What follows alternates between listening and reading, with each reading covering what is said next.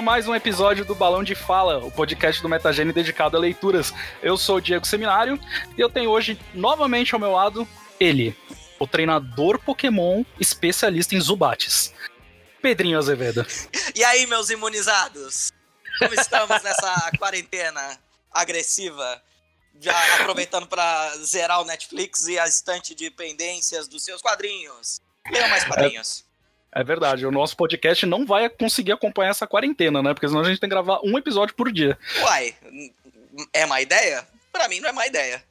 É, não é má ideia. E vocês Gente- também estão em casa, desocupados, escutem mais o, o Balão de Fala, escutem mais o Doca 94. A gente tá aqui pra isso. Escutem o. Pelado de Capa. Sim, inclusive logo mais aí tem a volta de Westworld, a gente vai falar alguma coisinha, provavelmente depois que acabar a temporada, que a gente Eita. fala tudo de uma vez. Então já, já prevejo o episódio aí bem longo. A gente vai falar sobre robôs e peitinhos. Se fosse um podcast separado, seria um bom nome, né? Robôs e peitinhos, caramba, cara. Isso podia ser um podcast sobre filmes dos anos 90, né? Sim. E bom, pra quem não entendeu por que, que eu falei que o Pedrinho é especialista em Pokémon, no, do- no caso Zubat, né, provavelmente você não ouviu ainda o episódio de estreia do Balão de Fala. Então, se você curtir esse episódio, volta um pouquinho, assiste o episódio de estreia, você vai ouvir uma história maravilhosa envolvendo o Pedrinho e morcegos. E de quebra vai ver a gente falar sobre um quadrinho bem legal, que é o Black Sad, Coisa finíssima, coisa finíssima. Coisa finíssima. E aproveitando o gancho, antes da gente começar de fato o episódio, eu quero agradecer todo mundo que ouviu o episódio de estreia e mandou mensagem pra gente, que a gente recebeu muitas sugestões, críticas, mas principalmente elogios, né, Pedro? A gente ficou bem feliz com isso. Pois tipo, é, surpreendentemente a gente agradou. Sim, Surpreendentemente agradou. Surpreendentemente, a fé que o cara botava, né?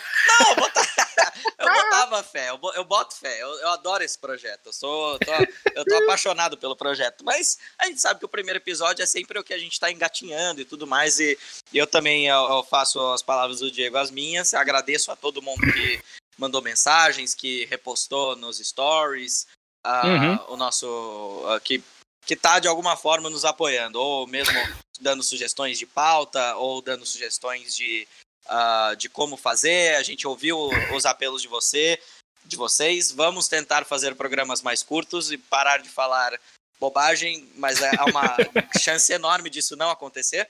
Exatamente. É porque a gente é teimoso? Não, é porque a gente gosta de falar besteira, A gente então é vai isso falar aí. bobagem, é o que a gente faz de melhor da vida, né? Exatamente. Mas de qualquer forma, é exatamente isso. Continuem mandando sugestões, dúvidas, elogios. Principalmente elogios, né? Porque autoestima não é uma coisa que tá em abundância aqui, né? Autoestima, Então. autoestima, Autoestima, autoestima. autoestima. Não, mas vamos lá. é, mas se, e se vocês tiverem qualquer crítica também, nos avisem, tiverem sugestões de Sim. como a gente pode melhorar, como a gente pode ah, apresentar um podcast mais agradável para vocês. Sim. Se Som- a gente passar alguma informação errada também no- Óbvio, óbvio. na, discussão, se a gente falar sem querer alguma besteira, alguém se sentir ofendido, manda mensagem, a gente tá sempre disposto a trocar uma ideia. Se você achar que a gente tá falando muito palavrão, desculpa, pai. É, exatamente. Pai Pedrinho foi a melhor crítica de todas, foi essa. Gostei, mas tem muito palavrão. Vou fazer o jarro de palavrão. Nossa, a gente vai estar rico no fim do ano. Exato, ele vai servir tudo para comprar mais gibi, né? Com certeza. Black Friday tá aí pra isso, né? Aí, ó, aí, ó. É um plano. Parece um plano. Mas e qual que é o tema de hoje, Di? Bom, hoje a gente vai falar sobre Conto de Areia, um quadrinho que o Pipoca quem trouxe pro Brasil, né? Olha, olha só, Olha só. olha só. E é, é- é curioso porque é um quadrinho que eu e você compramos no lançamento, que eu lembro muito bem disso. Uhum. Só que a gente não conseguiu ler na época, porque a gente já tava lendo muita coisa, aquela velha história de falta Uhum. de tempo, enfim. Uhum. Só que é um quadrinho que a gente sempre ficou muito curioso pra ler, né? A gente sempre ficava, puta, preciso ler isso, preciso ler isso, preciso ler isso. E aí, quando a gente tava conversando sobre os próximos quadrinhos pra gravar os episódios do balão, a gente pensou no Conto de Areia e falou, hum, por que não, né? Aí, ó, aí, ó. Tá aí, ó. Pois é, é assim, é um quadrinho que eu tenho um carinho bastante especial por ele. Ah, eu também não li, como você falou, eu, eu não li a época do lançamento, ele estava na minha pilha de leitura, mas só que eu achei ele tão bonito, a capa é tão chamativa e o formato dele é tão instigante que eh, ele estava sempre ali me olhando, falando, cara, vem, vem, e eu é, de forma bastante imbecil, passei mensal do Batman na frente, passei, né, passei umas coisas que eu não deveria, tipo, que você termina tipo, cara, eu quero meus minutos de vida de novo. Sim, né? sim. Mas e, a- e Uhum. aí tivemos uma surpresa, não uma a- a- o quadrinho pra mim, já adiantando e entrando, ele agradou. Agradou. Sim, sim. Eu, eu acho, inclusive, que vo- você falou uma coisa muito, muito interessante que eu queria começar falando disso logo de cara. Porque, assim, é, eu sei que você também é como eu nesse aspecto. A gente. A gente se vende pela capa já, né? É, Eu, é. eu, sou, eu sou daqueles assim, eu- tudo bem, hoje em dia, pela questão de preço, essas coisas, a gente não faz exatamente isso, não é que a gente segue isso, mas assim, eu sou aquele tipo de pessoa que entra numa livraria e compra livro pela capa às vezes Uhum. sabe? E esse quadrinho se vende pela capa já, pelo material em si já, porque ele, ele é totalmente diferente. Ele é feito é, de uma forma. Ele tem um formato que lembra os cadernos de anotação, né? Uhum. De. é, como é que é o nome desse caderno? É tipo Moleskine, né? É tipo Moleskine, tipo molequinho. É, tipo molequinho. É, que é um caderno de anotações e tudo. Então, assim, o formato dele é, é bonito, o acabamento, o Pipoca Nankin, isso, né, a gente não tem nem que é, elogiar o Pipoca Nankin, porque é um padrão deles, né? Todo, É. todo material que eles lançam aqui tem um acabamento maravilhoso, enfim. É, eles são uma, eles são uma editora, assim, independentemente de, da, de puxar saquismos à parte, né? São uma Uhum. editora diferenciada e todo material eles têm um cuidado absurdo em, em tanto na parte gráfica de como eles vão apresentar, ah, Uhum. da parte de revisão, da parte de letreiramento, que geralmente é feita pelo Arion Wu, ah, que é um gênio do letreiramento. Ah, eles se preocupam com tudo isso e assim isso se vê a, a dedicação a e- deles a esses trabalhos é visível e palpável, né? Quando a gente pega um livro desses na mão. Mas É, o que eu achei muito preocupam- Eles curioso se preocupam em manter a qualidade do original, Sim, né? sim. É, o que eu achei muito curioso é que nesse projeto eles optaram, como o projeto original já era todo eles no original ele foi publicado com essa com esse formato meio Moleskine, como se fosse mesmo uma assim, a ideia, pelo que eu estava pesquisando, a ideia do projeto original de ser assim é porque é o tipo de caderno que roteiristas usam para anotar roteiros de cinema ou ideias, etc. Exatamente. Assim Isso como outros artistas, né? Mas totalmente com a proposta do quadrinho. Super, super, super. E assim, é, e eles. E é, é, o projeto é, é- Eu não sei se é, se é idêntico ao original, mas é, assim, com certeza 90% igual ao original. Deve ter algum detalhe ou outro a mais, que o pessoal Uhum. do Pipoca Nankin deve ter colocado, mas eles se preocuparam em deixar muito parecido com o que, com o que foi pensado originalmente, porque já é algo muito diferente, muito, muito único, né? Com certeza. E eu, eu acho que falando do material em si, ele, ele cai na mesma coisa que a gente falou sobre o, o Black Sad no episódio anterior, que é o seguinte: é, é um valor para um quadrinho assim, que é um valor elevado, Uhum. né, o preço de capa, mas se você pagar o valor de capa, você não vai estar gastando dinheiro, Uhum. tipo, à, à toa, sabe? Uhum, Porque é um material que vale o investimento, Ah, sabe? sim. Mesmo que você. Só que assim, é, do- o próprio pessoal do, do Pipoca Nankin, é, direto eles fazem vídeo, né, com a parceria que eles têm com a Amazon e tudo, porque sempre tem algum desconto, alguma coisa assim. Então, você consegue é, acessar esse, esse material por um preço menor do que o de capa. Mas Sim. quero dizer assim, ele vale cada centavo. Vale, vale. Independente vale. se você pagar o preço de capa ou pegar numa promoção da Amazon, vale Sim. Cada centavo porque ele é um material feito assim pra você ter na prateleira, Ah, sim. sabe? É, É, e- é o tipo de material de colecionador, assim, é realmente Você, impecável. Diego, está se revelando um lombadeiro, meu amigo. Sou lombadeiro mesmo. Você é um lombadeiro, você compra gibi pra deixar na estante bonito. Que feio, meu amigo. Cara, infelizmente, viu? Porque eu tô olhando agora, enquanto a gente tá gravando aqui, eu tô olhando pra minha prateleira e tá me dando uma tristeza com tanto de coisa que eu tenho pra ler, viu? Nem Então- fala, nem fala. Mas vamos falar sobre Conto de Areia. Ah, se você me permite, Diego, eu vou dar um contextinho do que, que se trata a história, do que, que se trata o projeto em si. Ah, vamos lá. Conto de Areia, ele é um quadrinho. Na verdade, ele não. Ele foi pensado como um roteiro de cinema Uhum. pelo Jim Henson.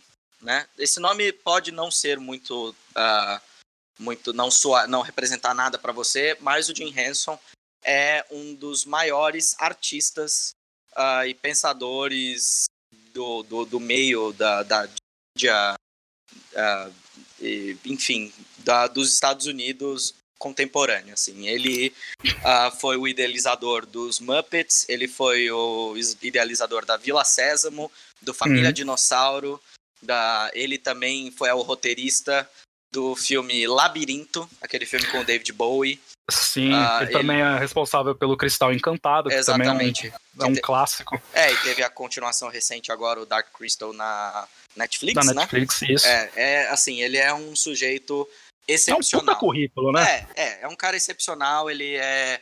E só para contar um pouquinho da vida dele também, ele começou como roteirista de cinema, ele tentou fazer algumas coisas no cinema e ele, ele descobriu os, os, os marionetes, né? E acabou enveredando para esse lado. E, ah, pô, sabe o que é muito curioso também?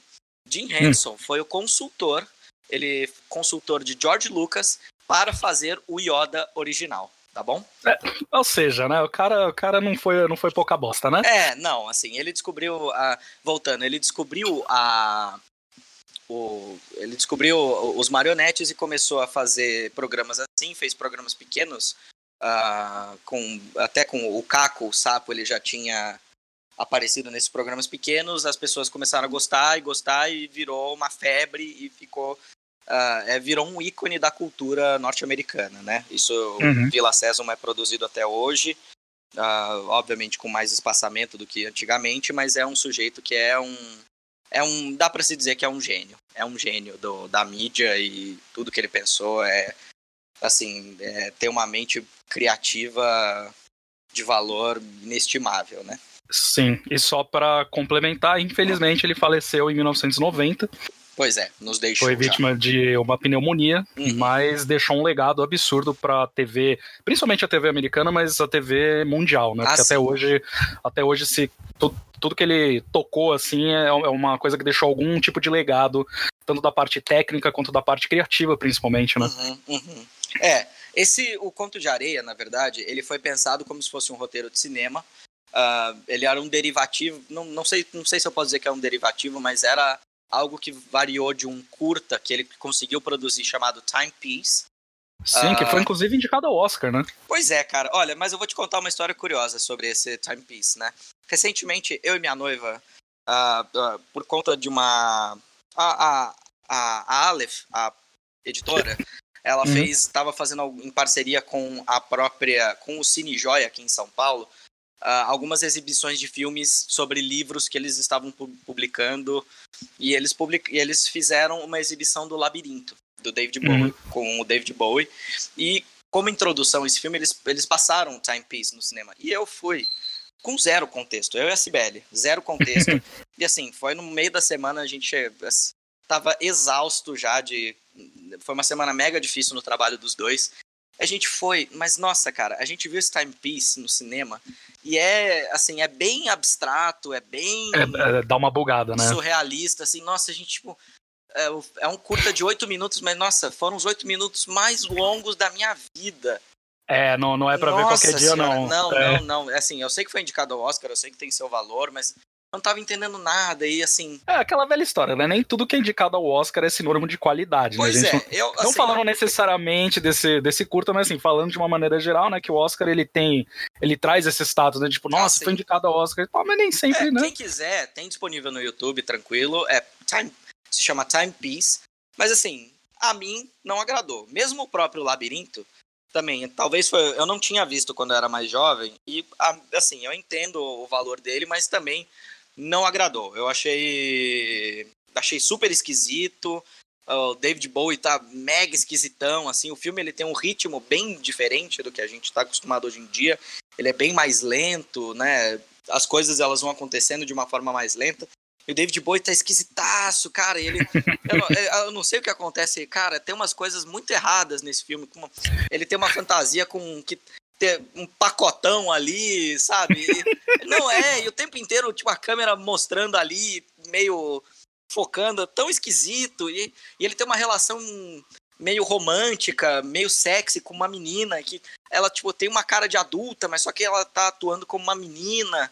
Cara, assim. Se, se é você... melhor assistir Família Dinossauro, né? Pois é, se você for parar pra problematizar, é um filme problematizável, mas. é um filme perfeito para isso. Pois é, assim, é, é, eu entendo o valor dele, mas não é. Não é o meu. Não é o que eu ve, não veria de novo. Assim. É, é um filme que é mais velho que a gente, né? Porque, se não me engano, é de 86, né? É, por aí. É, é. Do final da década de 80. É, mas, assim, é o tipo de filme que eu prefiro não rever, e faz muitos anos que eu não vejo, porque uhum. eu, eu, eu, tenho na minha cabeça que eu tinha gostado muito, mas eu não lembro de ter visto ele depois que eu cresci. Então eu fico uhum. assim. Deixa ali a memória intacta, sabe? Embora assim, não, não tô falando com uma coisa que eu tenho, tipo, um carinho ou, ou nada. Tô falando com uma coisa que eu lembro de ter visto quando era criança, uhum. ter curtido, mas nunca mais revi. Então, assim. Exato. Talvez seja melhor, né? Manter intacta isso. É, e o, o, mas assim, e o Conto de Areia? Uh, voltando para o nosso assunto, né? o Conto de Areia, ele tem elementos desse timepiece. É, e ele, de novo, ele foi pensado como um roteiro de cinema. O Jim Henson e o parceiro dele, o Jerry Jew, que ajudou a escrever esse roteiro, eles tentaram produzir esse filme diversas vezes, mas por conta da história em si, os elementos que ele traz, ia ser um filme muito caro para ser feito na época, porque uhum. ele, é, ele, é uma história muito surrealista, envolve N elementos uh, de cena que assim não é não são usuais e não são baratos de fazer efeitos especiais e esse roteiro tentaram duas três vezes fazer não conseguiu e ficou engavetado na Jim Henson Institute, agora me fugiu o nome. Ah, deixa eu... Acho que é, com... acho que é Company, né? Jim Henson Company, obrigado, tá? Ele foi... Ou Henson Company, alguma coisa assim. É, ele ficou engavetado, mas a partir de algum momento alguém os pegou esse... Uh, os responsáveis pela... Quem ficou responsável por uh, gerir esse acervo do, do Jim Henson pegou esse roteiro falou: olha, vamos tentar fazer alguma coisa com ele. E aí pensou-se na possibilidade de fazer uma história em quadrinhos. Uhum. Uh, chamaram o Ramon K. Pérez para fazer o desenho e ele fez um trabalho brilhante de transformar isso numa história em quadrinhos. É, é... O, Ramon, o Ramon Pérez ele é, ele é o responsável por alguns quadrinhos da Marvel, principalmente, né? Sim, sim, sim. É, ele, ele, ele tava responsável pelo, pelo quadrinho do, do Gavião Arqueiro, que é um quadrinho que é, tem recebido é, ele fez Muitos uns, elogios, né? Fez um ou dois runs com o Gavião Arqueiro, se eu não me engano. Fez algumas outras coisas, mas acho que fora o Conto de Areia, o trabalho mais expressivo dele foi o, o, o Gavião Arqueiro mesmo. É uma história é, boa. uma boa inclusive, história. inclusive, assim, eu, eu tô falando sem ter lido alguma confirmação sobre isso, mas é, eu imagino que a série do Disney Plus que vão fazer com o Jeremy Renner, né, com com, com Gavião Arqueiro tenham como base esse material também. É, Não também. necessariamente uma adaptação, mas assim, vai vai beber muito dessa fonte. Sim, então... sim, sim, sim. Vai ter alguma coisa lá do, da, do Jeff Lemire e do David Aja, com certeza. Uhum. E, e, do. Mas essa fase do Ramon K. Pérez também, como, como envolve a Kate Bishop, vai ter alguma coisa. Vai ter alguma coisa deles uh, em, em, uh, enveredada nesse, na série. Sim. Mas, mas é isso. Eles pegaram, uh, deram essa ideia pro Ramon K. Pérez e ele fez esse quadrinho e, puxa, matou a pau. Matou a pau. Sim, e é, e é curioso porque é um quadrinho que ele não tem muitos diálogos. Uhum. Né, ele é uma leitura rápida, então assim, é, você consegue apreciar bastante a arte, né? Uhum. E eu não, sei, eu não sei se você vai concordar comigo, mas assim, quando eu tava lendo e, e vendo assim, as páginas, é, o, ele, tem, ele tem um estilo e um traço que ele, eles são bem americanos mesmo, né? Uhum. É, uma, é uma coisa assim que, que não exatamente isso, mas ele me lembra de certa forma é, um pouco de, de uma coisa meio Hanna-Barbera. Super. Sabe? O, o, uso de cores, o, o, o, tipo de traço. A expressividade dos personagens também. É, né? e, e, assim, até alguns personagens é uma coisa assim que, que me veio um pouco de Johnny Quest na cabeça, sabe? Sim, sim, sim. Né? Então ele tem, ele tem essa coisa mais puxado pro, pro, pro americano, até essa, essa coisa de se passar num deserto. Depois a gente já vai falar um pouquinho mais da história, né? Mas assim, ele tem essa coisa de se passar no deserto, então puxa aquela coisa meio western. O personagem principal, que é o Mac, ele tem um visual ali meio Indiana Jones, sabe? É, então, é. Ele, ele, é um quadrinho que ele puxa muito, assim, pro, é, pro, pro é lado um americano, né? É um quadrinho que ele tem diversos elementos da, do pulp, né? Uh, não só por esse tudo que você já falou, mas também assim, mesmo os próprios, uh, os próprios estereótipos de vilão, estereótipos de roteiro dos anos é. uh, 50, 60, assim, tem bastante coisa, assim, da, da Femme Fatale e do, assim... Uh, um... Você ter um, um, antagonista que é uma coisa meio vilão de James Bond, né, que tem um tapa-olho, Isso, né? isso, isso, isso. Isso. É, e, assim, é, é muito interessante tudo que foi utilizado dentro disso. Mas uh, ele foi publicado. Você sabe quando que ele foi publicado originalmente lá fora, de? Ah, original, cara, não lembro. É, aqui no Brasil ele foi publicado em 2018, pelo, como a gente já falou, pela Pipoca Nankin. Uhum. Uh, é, eu acredito que ele já deve ter reimpressão. Ele é, já ele esgotou uma época, mas já deve ter reimpressão.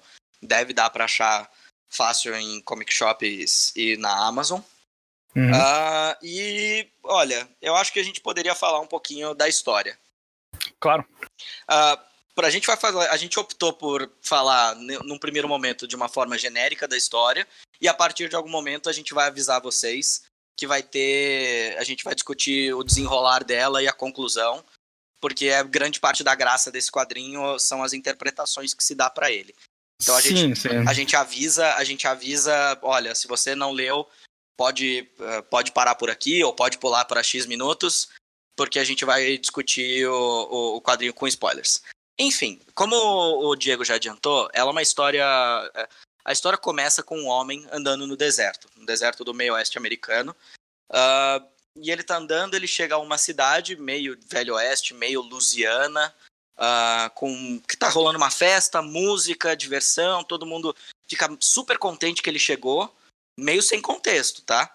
Ele sim, super sim. contente que ele chegou, nossa, que bacana, e não sei o que lá. E ele encontra o xerife dessa cidade e ele fala: Que bom que você chegou, me siga. Ele segue o xerife e fala: Olha, você tem um objetivo, que é chegar na Montanha da Águia. Mas fique tranquilo, nós vamos te dar 10 minutos de vantagem. Vai! e, ah, e ele fala: Olha, está aqui o mapa até a Montanha da Águia, mas só uma coisa não confie no mapa. Isso é maravilhoso. Tipo, cara, é, é, é, legal porque assim, o personagem não entende o que tá acontecendo e nem a gente. É.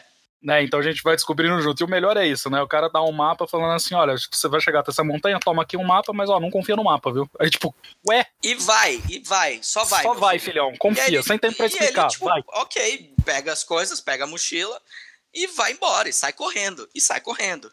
Sai correndo, e assim, ele acha que tá tranquilo, e no que ele mal percebe que ele chega em determinado. Ele para para descansar porque ele correu. E ele vê uma figura andando em sua direção. Uma figura ameaçadora andando em sua direção. E essa figura começa a atirar nele. E ele fica desesperado e começa uma corrida desenfreada, meio Amazing Race, meio corrida maluca, meio um pouco de tudo e, enfim, e a história se desenrola em cima disso. Acho que é, é isso que a gente pode falar sem muitos spoilers, né? Sim. Até com spoilers, né? Porque, assim, é como você falou, é uma história que é. É uma história muito surrealista, né? Uhum, uhum. Então, então, assim, eu, eu, eu tenho. Enquanto eu tava lendo, assim, uma coisa que eu pensei muito é que ela para reforçar essa coisa bem de conto americano, que é, que é, exatamente isso, né? Um conto americano, né? É, cara, essa história tem um surrealismo que poderia tornar esse quadrinho tranquilamente um episódio de Além da Imaginação. Super, super. Sabe, para quem, não, quem não conhece, o Além da Imaginação, como ficou traduzido aqui, né, no original ele chama The Twilight Zone, ela é uma série antigaça de 1959, que é, é uma conta histórias, cada episódio conta uma história diferente, né? Então é uhum. é, uma, é uma série com histórias antológicas uhum. que assim misturam suspense, fantasia, terror, surrealismo. Uhum. É, e é muito famosa lá nos Estados Unidos, tanto que ao longo dos anos ela foi revivida outras vezes, né? Depois que ela acabou, eh, se não me engano, ela acabou em 64 originalmente. Reviveram ela em, nos anos 80, não lembro exatamente quando. Depois teve uma temporada em 2002. E recentemente ela voltou em 2019.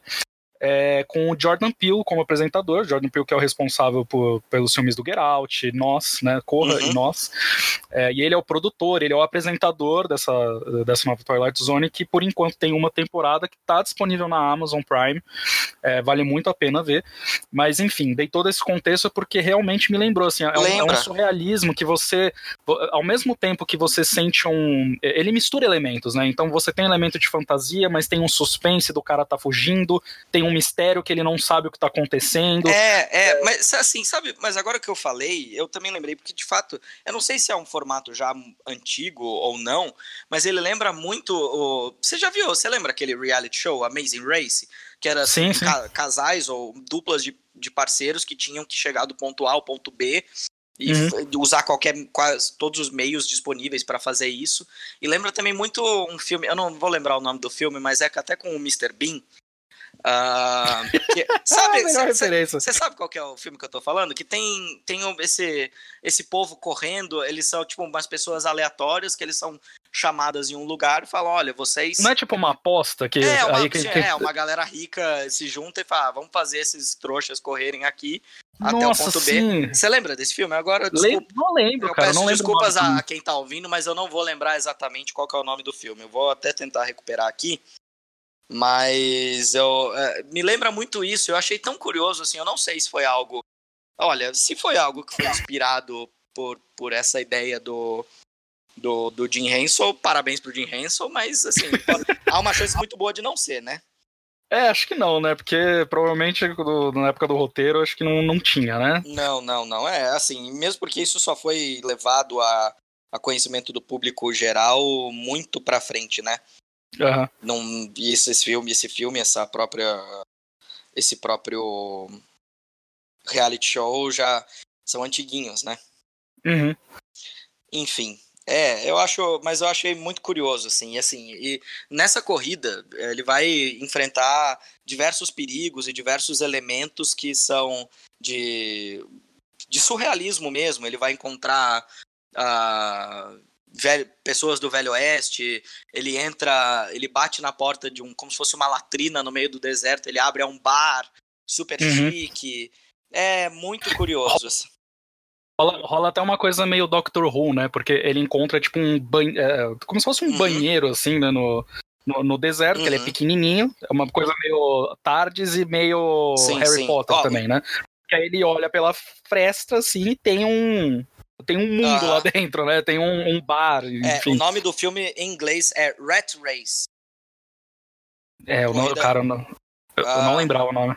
Rat Race, eu não vou. É, se chama aqui no Brasil, para uma tradução maravilhosa, é Tá Todo Mundo Louco, né? não poderia ser mais genérico. Mas enfim, uh, entramos na parte de spoilers agora? Sim, sim. É, é, assim, né, também deixando claro que assim, é, são, são spoilers, mas baseado na nossa interpretação, né? Porque é uma é obra lógico, muito interpretativa, sim, sim. né? Então, assim, nada do que a gente tá. A gente pode falar algumas coisas que acontecem, mas é, a, a graça do, do quadrinho é ele deixar aberto para interpretações, né? uhum, né? Então. Uhum. Fiquem, quem tá ouvindo até agora também fica tranquilo, porque. Tá é, se, se, você quiser ouvir, mas só por, se você não gostar de spoilers, muito que bem, mas se quiser continuar ouvindo, vai ser um prazer continuar com a gente. Enfim. Exatamente. Mac, nosso protagonista, depois de correr pelo deserto, ele acaba alcançando a Montanha da Águia e ele, assim, ele se consegue, de certa forma, derrotar o vilão e ele se depara com o que ele, assim, recebe a revelação de que o vilão é ele mesmo. E a, uhum. a, a mulher que estava com ele, a que estava acompanhando, é ele mesmo também. E, a, e ao chegar na Montanha da Águia, ele volta, ele, ele transpassa a Montanha da Águia e ele volta para o deserto. E ele chega a uma cidadezinha em que está rolando uma festa. E ele encontra com o xerife e fala: Você tem que chegar na Montanha da Águia. Tá aqui o mapa, não confie no mapa, você tem 10 minutos de vantagem. E fim. E fim. E a história acaba aí a história começa da mesma forma que começou. Pois é, cara, eu achei isso, esse ciclo tão interessante, mas ao mesmo tempo, assim, é, eu fico, eu, eu, tenho um pouquinho de problema com o surrealismo, assim, eu, eu, uhum. eu não sou, eu não sou super bom de interpretar subtexto, eu, e sempre eu acho, eu me acho meio burro, porque eu não sei se, é, assim, porque, assim, Se não tem uma interpretação certa, eu posso interpretar qualquer coisa e eu fico meio inseguro com quando tem quando não tem uma interpretação certa. Certo. Mas é, Faz é, sentido. enfim, mas esse sou eu, né? O que, que você interpretou desse final? Ou dessa história Cara, como um todo? Cara, eu acho que pode ser tanta coisa, porque assim, é, vindo da mente do Jim Henson, é, tanto é que assim, você comentou no começo do, do episódio que assim, o conto de areia ele é meio que um, um resquício ali, um, um, uma espécie de reflexo é, do, do curta que ele fez, né? Que é o. Timepiece. o que é o Timepiece. É, que ele trabalha muito com essa questão do surrealismo, da, da, né, da do, do, que é real e tal. Então, assim, é, uma interpretação que eu tive é que talvez o, o, o Mac ele estivesse no deserto e tudo fosse uma alucinação. Do tipo, ele ficou louco e é isso aí. É, é, assim, é, mas é é uma interpretação mais, mais literal simples. mesmo, né? É, uma coisa, tipo, é a, mais, a interpretação mais simples que qualquer pessoa vai, vai, vai chegar à conclusão, mas é, é uma coisa que me veio na cabeça, assim, porque se a gente parar pra, pra pensar é, que, que, que o Jim ele gostava de, de, de escrever sobre, sobre essas questões, assim, né, sobre Uhum. é, o que é real e, assim, o, o quanto ele ficava preso é, o quanto a mente pode se limitar quando você tá focado em um só lugar, e aí, Uhum. né, ele, por, por isso que a gente fala que ele é um cara muito criativo, né, porque você vê que ele fez muita coisa, né, é, então, assim, talvez fosse, tipo, até uma, uma espécie de, de, de carta dele para ele mesmo, do tipo, ele está preso num lugar ao ponto de você se sentir ah, sufocado, de Uhum. você não entender o que tá acontecendo, de você perder o foco do que é real ou não, Uhum. Sabe? Eu acho, eu acho que, que a gente pode levar pra esse lado também. Pode, pode, pode. É, Você sabe que é engraçado, assim, é, é, porque eu, eu tive duas interpretações muito distintas entre si e muito distintas da sua. Uhum. Que pra mim, Conte-me. a primeira leitura que eu fiz é para eu entendi que o Mac é um filho e o xerife é o pai. E ele assim, e mesmo porque eu me pareceu que a- os traços do, do Mac e do xerife são levemente similares assim. E Uhum. me pareceu muito que assim, é um pai preparando um filho para a vida. Ele entra na vida com muita festa, muita alegria, fala, ó, meu amigo, mas tudo bem, agora você tem que ir pro seu objetivo. Eu posso te ensinar alguma coisa, mas não confie muito nisso. E aí o ciclo se E- repete e, depois. E o ciclo porque... se repete, assim, mesmo assim, porque é mesmo porque o filho ele vai apanhar, ele vai se vai se dar mal, ele vai encontrar muita coisa maluca na vida dele, mas no final Uhum. das contas, sempre que ele precisar voltar para casa e, e pedir novos conselhos e pedir novas ajuda, nova ajuda, o pai vai estar lá e vai falar: "Tudo bem, meu filho, não tem problema, tô aqui e tá tá aqui o mapa, mas não confie no mapa. E mas você tem que continuar, você tem que seguir." Essa Continue a nadar, como é, diria a nossa grande foi pensadora Essa foi a Dori. minha primeira interpretação. Cara, eu não tinha, não tinha pensado por, por esse lado, mas eu, eu gostei. Você foi É, pra um lado mesmo- mais, mais profundo, assim, eu achei É, e interessante. mesmo assim, tipo, ó, o grande vilão da sua vida é você mesmo. Você Uhum. é o cara que às vezes vai te vai vai ser um obstáculo para você alcançar os seus próprios objetivos. Eu Sim. achei, eu- essa é a minha, a minha primeira interpretação. E eu vi uma Até, eu- até, uma, até uma coisa do tipo, quando a gente não tá bem, a gente não consegue confiar na gente mesmo. Exato, exato. Uma coisa Faz assim. sentido. Eu achei. E a segunda interpretação, que eu até. é, eu andei vendo diversas interpretações, acho que uma que eu gostei muito é do. Do quadro em branco, de um canal do YouTube chamado Quadro em Branco, que é Hum. sobre o fato da gente não ter tempo de fazer as coisas que a gente gosta ou que a gente pretende fazer. A gente acaba se pegar, a gente vive num também justamente por ser baseado no timepiece, que fala muito sobre o tempo e o tempo na vida moderna e como a gente está correndo atrás do tempo e o tempo nos persegue. Ah, é, me pareceu também uma interpretação bem razoável de Uhum. ah, como a gente está sempre correndo nessa vida moderna, indo atrás dos nossos objetivos e apanhando e sofrendo, e a gente acaba no mesmo lugar e correndo e volta a correr e volta a correr, entendeu? É sempre é, também achei uma interpretação um pouco mais aberta assim, mas eu gostei. Gostei também, gostei. Faz muito sentido também. É, já, já vi gente falando que também é sobre um homem tentando parar com o vício no cigarro, porque também o cigarro é um elemento de conexão durante o quadrinho inteiro, mas achei um pouco forçação de barra. Mas é, é um quadrinho, assim, esse- acho que a, a beleza dele tá, tá aí, de você colocar, pegar a sua interpretação sobre o que você tá vendo. É, e não tem certo ou errado, né? Você É. pode, co- como ele deixa aberto, você, você pode até olhar para uma para uma teoria, alguma interpretação e fala assim, putz, eu não acredito que seja assim, mas não significa que você tá mais certo do que o outro, né? Uhum. Então, assim, é, é, muito interessante isso. Tipo, eu, eu entendo totalmente o seu lado, eu acho que tem algumas obras também, filmes, séries e tudo, que deixa a coisa tão abstrata que você não consegue aproveitar. Sim, eu, pelo menos, só, né? Mas tem. Mas eu, eu gosto quando tem um, um nível de surrealismo que ele dá ele, ele tem uma linha que você a gente conseguiu contar qual é essa linha narrativa uhum. e aí chega num ponto que aí dá margem para interpretação nesse caso eu gosto que é uma coisa, sei lá, parecido com o que o Nolan faz no, no Origem, que você fica, né, tipo, ah, e aí, o peão tá girando, e aí, sabe? Uhum. É, eu, eu, eu, particularmente gosto, eu sei que tem gente que não gosta, mas eu gosto desse tipo de coisa. Uhum. É, inclusive porque dá, dá margem para você é, sempre ouvir a opinião de alguém e, tipo, é, passa anos da obra, depois você, quando você conversa com uma pessoa com quem você nunca tinha conversado daquilo, você debate as opiniões, então uhum. é, eu gosto disso, eu, eu, eu acho muito legal. E, e assim, aproveitando é, que a gente está falando assim sobre história, interpretação e tudo, eu esqueci de fazer um comentário quando a gente estava falando da arte, mas eu acho que cabe para agora também. É, eu gosto muito de como essa história é contada, como ela não tem muito diálogo e tal. Eu gosto muito de como o quadrinho todo é reforçado visualmente que ele é um que ele é originalmente um roteiro para filme. Ah, sim. Então, sim, sim. então assim, tem, tem um personagem que é o dono do bar que é o cara que não para de falar. Ah, é, isso, eu é, acho isso é brilhante. Isso é sensacional brilhante. como eles mostram, que é basicamente é, o balão de fala dele. Hã? Balão de ah, fala. Ah, ah, ah, ah, então, o balão de fala dele, eu ia falar que é jabá, mas não faz sentido porque tá dentro do próprio podcast, né? Mas enfim. é um alto jabá. De, é um alto jabá. É um jabaception. o balão. O balão de fala desse personagem, como ele fala demais, é, a, a, fonte, a letra, né, a fala dele nunca tá contida. Então ela tá sempre estourando as margens do balão, que é para passar essa sensação de que o cara não é, para de falar. Ele inclusive, vira o balão inclusive eles fala, fazem né?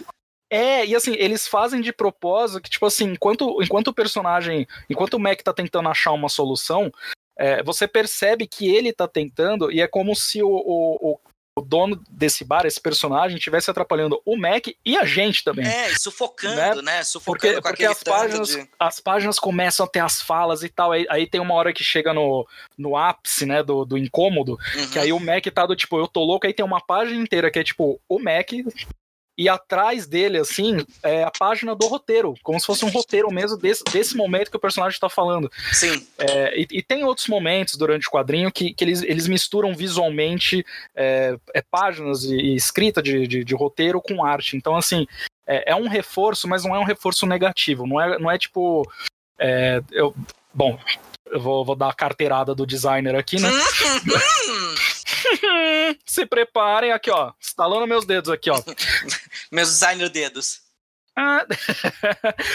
é, porque assim, tem uma coisa que a gente chama assim na nossa área que é o reforço negativo de marca. Uhum. Que é quando você encontra o cliente que ele quer enfiar a marca dele em todo lugar. Tipo, então o cara é, tá fazendo uma apresentação, ele quer colocar o logo dele gigante em todo lugar. Então, assim, isso é um reforço negativo, né? Então, é, quando você pensa que eles estão tentando reforçar um, que, que aquilo vem de um roteiro, você pensa, putz, isso pode soar meio negativo, mas não é, porque é feito da melhor forma, é, é de, de, uma forma inteligente e é uma forma que, que transforma esse material e essa história numa coisa muito única. Uhum. É, eu, eu, sei que assim vai ser muito comum a gente falar aqui no Balão de Fala sobre as obras e falar, putz, essa obra é única. Mas assim, não é, não é uma frase solta. Cada obra é única por um motivo. O Black Sad teve os motivos dele para ser. As próximas que a gente vai falar vão, vão, vão ter também. Mas, você assim, diria que. Eu quero ser para você. a lua iluminando o sol. Quero acordar toda dia. Ai, meu Deus. Não, termina a frase, por favor. Pra te fazer todo meu amor. Eu quero ser pra você. Ai, meu Deus, não tenho mais nada pra falar depois disso. então é isso, gente. Balão de fala. Obrigado. Ai, meu Deus do céu. Ai, não, mas, bom, falando sério, eu acho que eu eu encerrei meu ponto, eu acho que é, é justamente isso, a gente não tem muito mais o que falar, né, porque é, é, é uma obra que, assim, ela dá margem para interpretações, mas a gente ficar discutindo todas as interpretações que a gente teve, a gente não sai daqui nunca. É, e é né? interessante então... que o próprio, que a, todo mundo que for que for pegar esse quadrinho para ler, tem a sua sua própria visão, que principalmente discorde da gente, acha que é Sim. sobre outra coisa. E, eu e... prefiro que discordem, inclusive. Pois é, pois é. A gente e, consegue assim, debater melhor. E, entra em contato com a gente, vamos, vamos debater esse quadrinho, vamos falar um pouquinho mais sobre ele, que é, é uma obra que é bem interessante, bem diferente, vale, vale uma releitura, vale a gente ficar. Vale você passar um tempo pensando sobre ela. Com certeza. É, então acho que é isso, né? Você tem mais alguma coisa para dizer? Não, só, não. Agradeço a todo mundo que nos acompanhou até agora. Uh, leia quadrinhos, cuidado com o coronavírus. Nossa, uh, gente, momento dolinho, beba muito líquido. Isso. não, não dê a mão pros amiguinhos. Não dê a mão pros amiguinhos, fique longe do, dos velhinhos da sua família. E É, aproveita, aproveita a quarentena para ler bastante quadrinhos. Se vocês ainda não ouviram os outros podcasts da casa, o Doca 94, que é o nosso podcast exclusivo do Star Wars, tem bastante coisa lá, bastante conteúdo já. Tem o Pelado de Capa, que o Virto e o Alan falaram bastante sobre o Watchmen, e logo vai ter coisas novas também, novos quadros, novos Pode dar programas. spoiler? Pode dar spoiler? Não, melhor não, né? Então melhor tá não, bom, né? aguardem, aguardem as próximas semanas, que em breve episódio novo do Pelado de Capa, e nós vamos tentar gravar mais coisas para o nosso balão de fala. Uh, sempre que possível, é, mas é um programa que a gente está muito apaixonado e a gente está muito feliz com o resultado e com o que vocês estão achando do, do programa também. Sim, gente, porque assim, no final das contas, a gente quer ser para vocês. Alô, iluminando o sol. Falou, gente, abraço. Um abraço, beijos.